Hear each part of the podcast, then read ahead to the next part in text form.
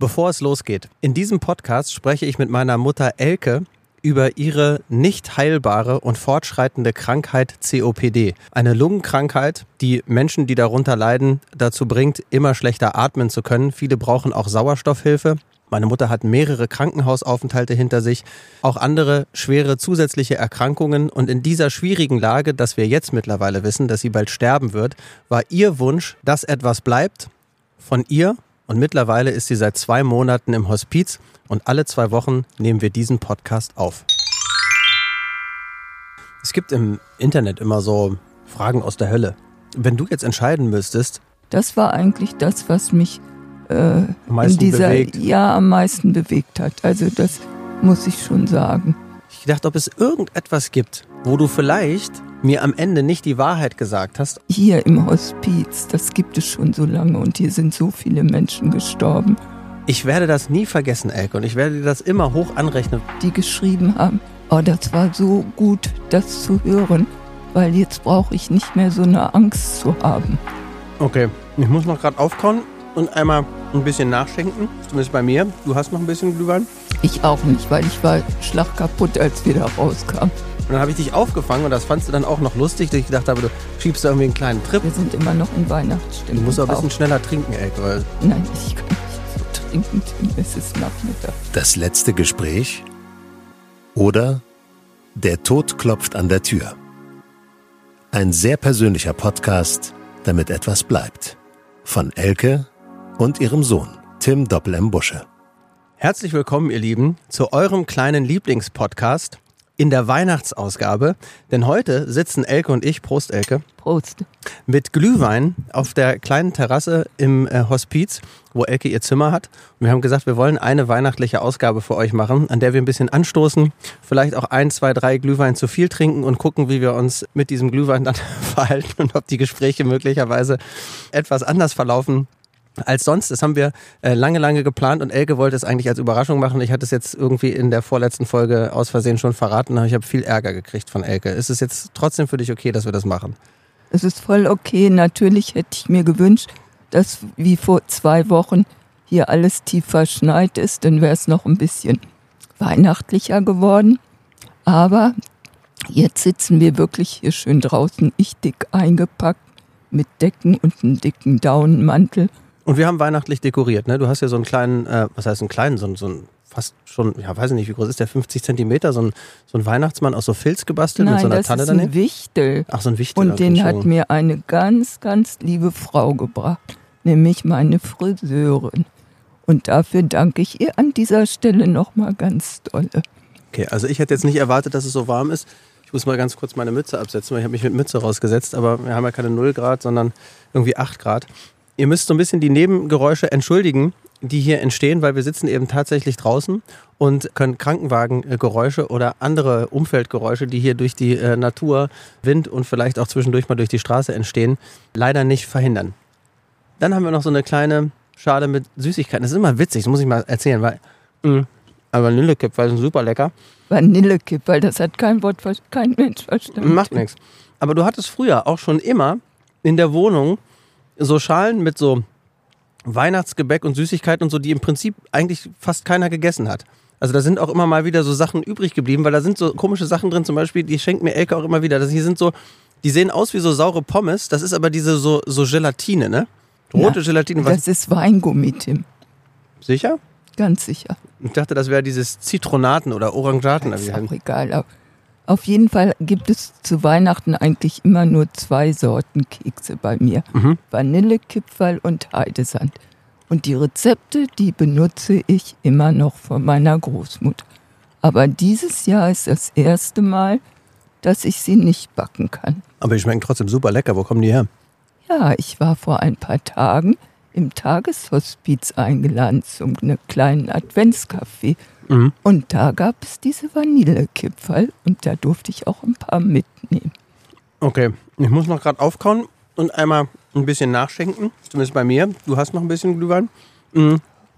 Und dann müssten wir als erstes sprechen, weil wir uns gemeinsam gar nicht drüber unterhalten haben, über die Sonderfolge über die Sterbehilfe mit Dr. Gerald Neitzke, dass viele von euch hoffentlich aufmerksam sich angehört haben. Wir haben viel positives Feedback dazu bekommen dass es ein sehr professionelles und informatives Stück zum Thema Sterbehilfe geworden ist. Das war so, sag ich mal, der allgemeine Rücklauf, der da so kam. Du hast es ja auch erst gehört, als ich es aufgenommen habe, also mit dem Podcast. Was ist dir so hängen geblieben? Was hast du gefühlt? Was hast du gedacht über das, was er erzählt hat? Naja, erstmal waren es jede Menge Informationen und auch, auch für mich aufklärende Dinge, die ich gar nicht so gewusst habe. Also wie das in Deutschland abläuft und warum man eigentlich nicht in die Schweiz fahren muss. Er hat das wirklich sehr, sehr gut erklärt. Äh, ich denke nicht nur für Profis, sondern ich habe von vielen Freundinnen auch eine Nachricht erhalten, die geschrieben haben, oh, das war so gut, das zu hören, weil jetzt brauche ich nicht mehr so eine Angst zu haben. Und das fand ich so einen guten Hinweis, weil diese Aufklärung auch bedeutet, dass viele jetzt erstmal über Palliativ- und Hospizeinrichtungen äh, aufgeklärt worden sind. Falls ihr es noch nicht gehört habt, die Folge ist ja abrufbar, heißt Sonderfolge Sterbehilfe. Ich bin genau mit den gleichen Gedanken da weggefahren. Ich habe gedacht, herrje, ich habe immer Angst gehabt, wenn ich daran denke, dass ich irgendwann sterbe oder vielleicht auch unerwartet, immer mit diesem Bild, habe ich glaube ich schon mal erzählt, dass meine Kinder zurückbleiben und meine Frau und andere Angehörige und dieses Unglück zu fühlen, was die möglicherweise haben, wenn ich nicht mehr da bin, war immer so das größte Unbehagen. Und das ist natürlich nur die eine Seite, das ist ja die emotionale Komponente, wenn man sozusagen als gesunder Mensch über so etwas nachdenkt. Du setzt dich damit ja schon viel länger auseinander. Aber ich habe gedacht, dieser finale Prozess, vor dem du ja auch immer gedacht hast, häufig, dass es irgendwie mit Ersticken in Verbindung geht oder sowas, dass das am Ende eigentlich medizinisch eben überhaupt nicht notwendig ist, sondern wenn du in so eine Situation kommst, dann gibt es halt einfach zig verschiedene Möglichkeiten, was man machen kann. Und Sie haben ja auch gesagt, sowas wird auch besprochen. Ich weiß jetzt gar nicht genau, ob ihr das hier im Hospiz und du mit dem mit äh, der äh, Palliativärztin und sowas eigentlich schon mal genau besprochen habt oder ob das irgendwie noch so unausgesprochen ist. Das müsstest du mal sagen. Ich habe es bis jetzt gar nicht im Kopf. Nein, ich habe das schon einmal angesprochen und die Schwestern, die sagen natürlich immer das Gleiche. Wir haben genug Tabletten, dass sie ruhig schlafen können, dass sie keine Angst haben können, dass diese Angst auch genommen wird weil es einfach auch entsprechende Beruhigungsmittel, die einen ruhig stellen und die einen schlafen lassen. Und hier im Hospiz, das gibt es schon so lange und hier sind so viele Menschen gestorben. Und ich glaube, keiner der Angehörigen von den Menschen, die hier äh, gestorben sind, bereut es, dass der Mensch hier war, weil es einfach in Ordnung ist. Hier kann man in Ruhe sterben, ohne zu leiden. Um aus so einer Situation einen guten Übergang hinzukriegen, können wir jetzt einfach mal mit dem Glühwein anstoßen. Da fällt das gar nicht so auf. Guck mal. Ja, Prost. immer noch. Wir sind immer noch in Weihnachtsstimmung. Du musst auch ein bisschen schneller trinken, Elke, weil. Nein, ich kann nicht so trinken, Tim. Es ist nachmittags. So zwei, drei in einer halben Stunde, das muss, auch drin sein. Mhm. Weil du hattest zwischendurch auch wieder schwierige Phasen, mit wenig Luft, schlechter Luft, wo du gesagt hast, es geht dir schlecht. Aber wir haben trotzdem was Positives äh, zu berichten. Du kannst wieder deutlich besser gucken. Und du darfst jetzt gerne kurz erzählen, wie wir das angestellt haben und was passiert ist. Ja, also nachdem ich wirklich eine ganz, ganz schlechte äh, Phase, das hatte ich euch ja letztes Mal nur kurz erzählt, ging es mir letzte Woche Freitag atemtechnisch viel, viel besser. Und das war wichtig, weil das war mein OP-Termin für meinen grauen Star. Und ich hatte wirklich viel Angst davor.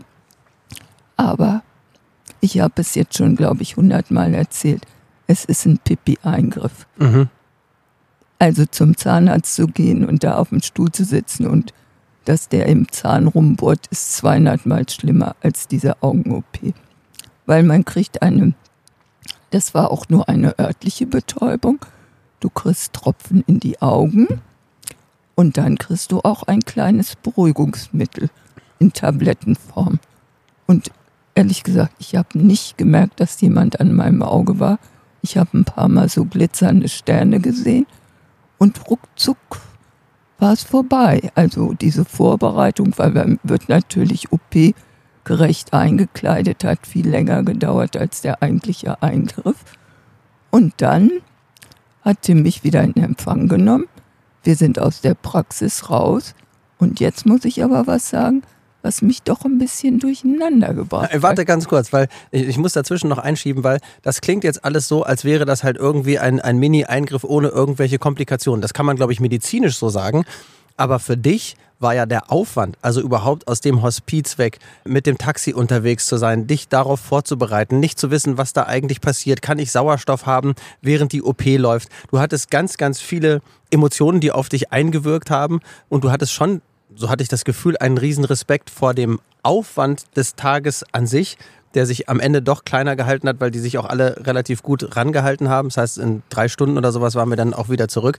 Aber der Ausflug an sich war für dich ja schon einfach auch trotzdem anstrengend. Ja, das war's. Es ist natürlich überhaupt hier weg aus meinem sicheren Umfeld, ist schon, wenn ich daran denke, äh, ja, angsteinjagend, sage ich mal. Okay, und was, was war jetzt das, was du eigentlich sagen wolltest eben? Ach, und als Tim mich dann aus der Praxis rausgefahren hat, habe ich wohl noch gesagt, oh, jetzt würde ich gerne einen Döner essen. Aber ich bin nachmittags um vier in meinem Bett hier im Hospiz aufgewacht und dazwischen habe ich leider einen kleinen Filmriss. Ich weiß davon nichts. Was ja, vielleicht auch gut ist, aber es ja. äh, ist schon komisch. Du hast dir, ich habe mal eben nachgeschenkt, du hast dir vor der OP oder vor diesem kleinen Eingriff so eine Tavor äh, reingehauen. Beruhigungstablette. Beruhigungstablette. So, und nach der Operation, also als wir dann da raus sind, sagt Elke zu mir, wir können jetzt eigentlich noch einen Döner essen, Tim. So, dann habe ich da, es hat lange gedauert, an dem Tag, Lister Döner, einer der besten Döner in Hannover, liebe Grüße, falls Sie es hören. Wir mussten dann da irgendwie zehn Minuten warten und Elke saß da in der Kälte, an dem Tag war 0 Grad und Schneefall. Ich hatte mir schon ein bisschen Sorgen gemacht. Dann habe ich nebenbei das Taxi gerufen über eine App. So, und dann sind wir mit einer Dönertasche und einer Dönerrolle im Taxi nach Hause gefahren und Elke ist immer so weggenickt. Und dann habe ich äh, Elke hier reingeschoben ins äh, Zimmer und so. Und dann hat sie Elke die Jacke ausgezogen und ist halt im Zimmer auch wirklich rumgetorkelt. Ich musste dich auch festhalten, weil du halt einfach, sag mal, du warst kreislaufmäßig nicht stabil. Und dann hast du immer gesagt, oh! Und dann habe ich dich aufgefangen und das fandst du dann auch noch lustig, dass ich gedacht habe, du schiebst da irgendwie einen kleinen Trip, ja, was auch immer die dir da gegeben haben. Und dann hast du auch noch von der die Dönerrolle habe ich in der Mitte durchgeschnitten. Und du hast von der Hälfte eine Hälfte gegessen, auch relativ schnell. Und dann bin ich losgegangen und nachmittags ruft mich Elke dann an und sagt, du, ich weiß nichts mehr. Und weil, wisst ihr, was daran so schade ist? Seit drei Jahren wünsche ich mir ähnlich wie mit der Pizza einen Döner zu essen. Und jetzt habe ich noch nicht mal das Gefühl oder den Genuss gehabt, das zu spüren. War, doch noch, war noch eine andere Hälfte da? Die hättest du ja noch essen können. Nee, die war nicht mehr da. Hat die jemand weggetan? Das weiß ich ja nicht. Okay. Dann hatte ich mir überlegt, Elke, du bist jetzt seit zwei Monaten hier. Und manchmal wissen wir dann ja gar nicht so genau, okay, was können wir euch eigentlich noch äh, Neues erzählen, außer halt einfach so ein bisschen miteinander zu quatschen. Aber meine Frau hat mich auf eine Idee gebracht, Christiane. Die hat gesagt, frag doch Elke mal, jetzt nach den zwei Monaten, was dein Highlight war und dein Lowlight. Also das Beste, was du sozusagen als Gedanken für die letzten zwei Monate hier hast und das, was sozusagen das, das Schlimmste oder Schlechteste oder Blödeste gewesen ist. Vielleicht fangen wir mit dem Blödesten auch an. Hast du irgendwas, was dir einfällt, wo du sagst, okay, das ist eigentlich das Schlimmste, seitdem ich hier bin? Ja. Also es ist so, man lernt ja nicht alle Bewohner kennen, die nicht mehr ihr Zimmer verlassen kann, können, lerne ich nicht kennen. Aber wir sind fünf Bewohner, die sich noch zum Essen in der Wohnküche treffen. Also wir essen gemeinsam zum Mittag und zum Abendbrot. Und ja, es hat natürlich für mich auch eine Zeit gedauert, diese anderen vier kennenzulernen. Und einer hat uns aber gestern verlassen, aber im positiven Sinne. Er war sehr, sehr lange hier im erst im Tageshospiz und dann hier im stationären Hospiz, aber seine Krankheit ist nicht fortgeschritten und nun hatte man beschlossen, ihn aus dem Hospiz zu entlassen, was für ihn ja toll ist. Wirklich toll. Aber wir anderen waren schon traurig und ich auch. Das war eigentlich das, was mich äh, in dieser bewegt. ja am meisten bewegt hat. Also das muss ich schon sagen. Okay, bevor du das Highlight erzählst, ich muss noch mal ganz kurz mich entschuldigen, weil wir haben die ganze Zeit im Hintergrund, ich hoffe, ihr hört das vielleicht gar nicht so doll, aber es ist irgendwas in weiter Ferne ist ein Laubbläser oder ein Straßenreinigungsfahrzeug oder so und ich habe immer den Kopfhörer auf, höre das unfassbar laut. Ich hoffe, für euch ist das jetzt momentan gar nicht so schlimm. Vielleicht schaffe ich es auch in der Nachbearbeitung, das ein bisschen ähm, zu drosseln. Aber irgendwie ist es, als würde die ganze Zeit ein Flugzeug über unserem Kopf schwören oder so. Ich, ich weiß nicht, was das ist. Aber mit den sich an Umständen. wie so eine Baumaschine. Genau. Warum ich so komisch spreche, ist der Grund, dass ich gerade den letzten Vanillekipferl gegessen habe. So, jetzt kommen wir zu deinem, zu deinem Highlight. Was war das Beste oder Schönste oder das Positivste? Naja, also eigentlich hat es dann nur indirekt was mit dem Hospiz zu tun. Mein Highlight war schon, wieder sehen zu können auf dem rechten Auge.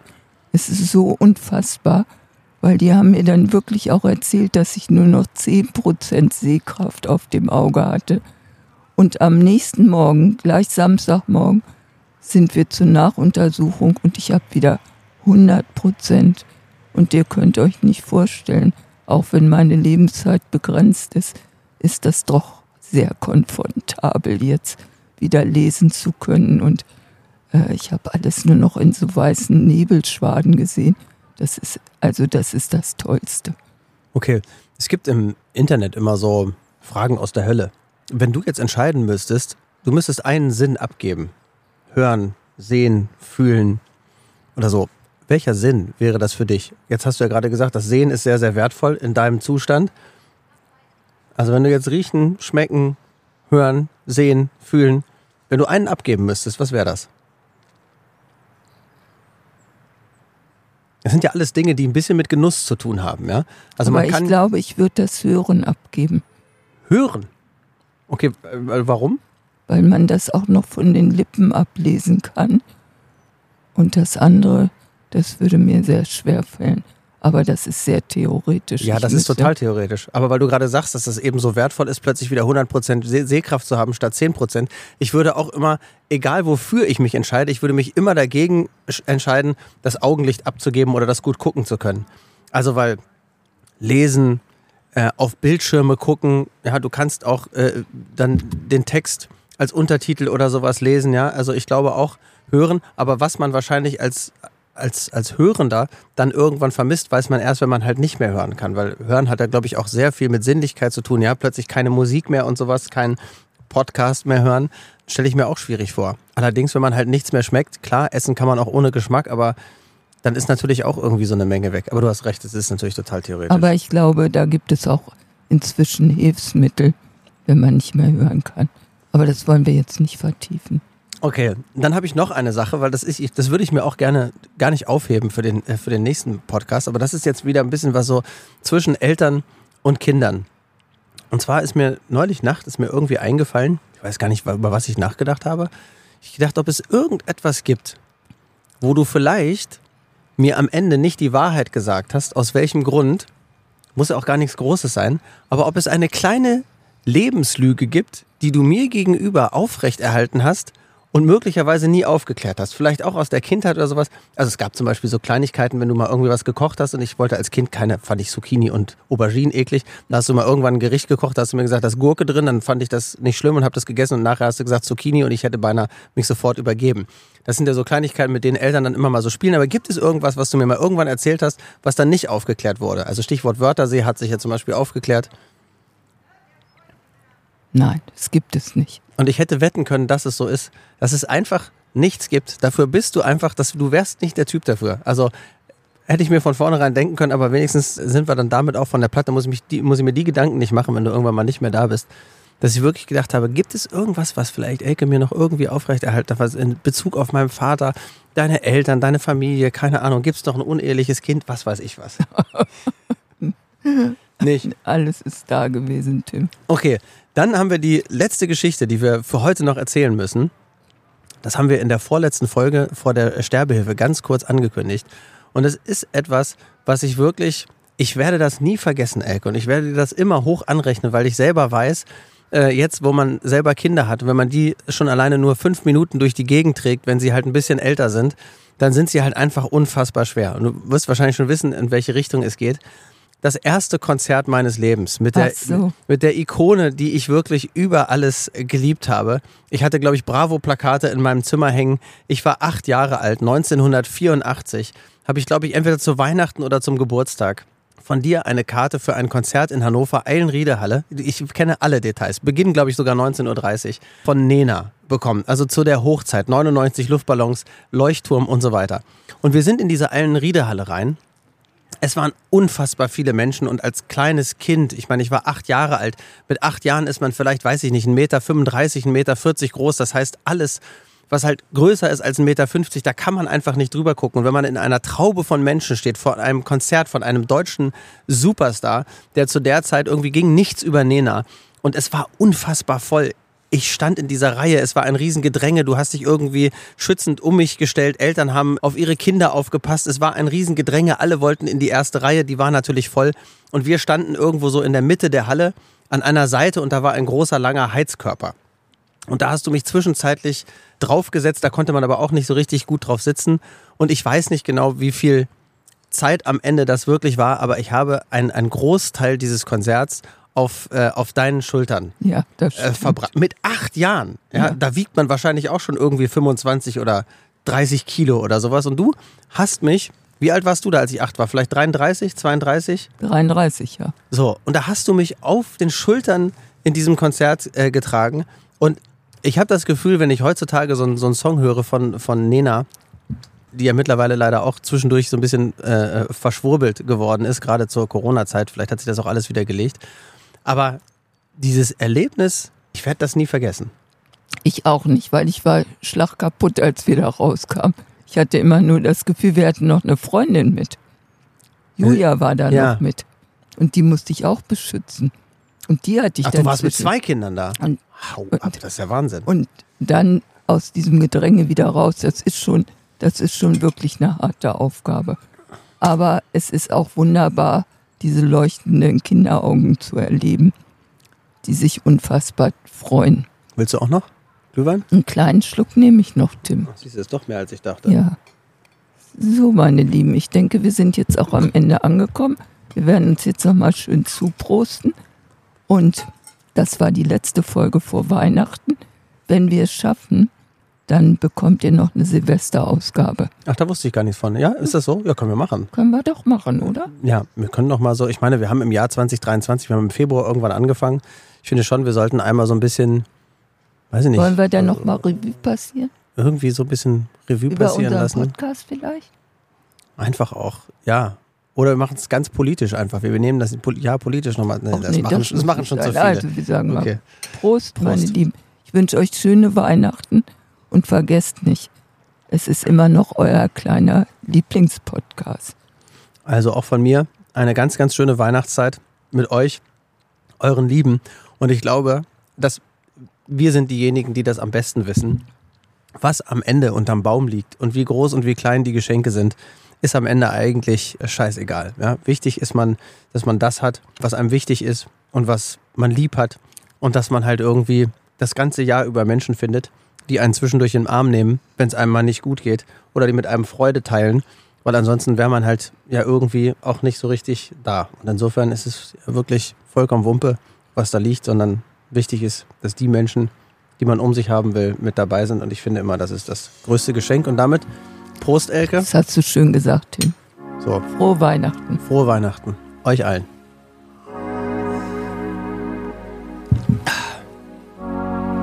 Das letzte Gespräch oder Der Tod klopft an der Tür. Ein sehr persönlicher Podcast, damit etwas bleibt.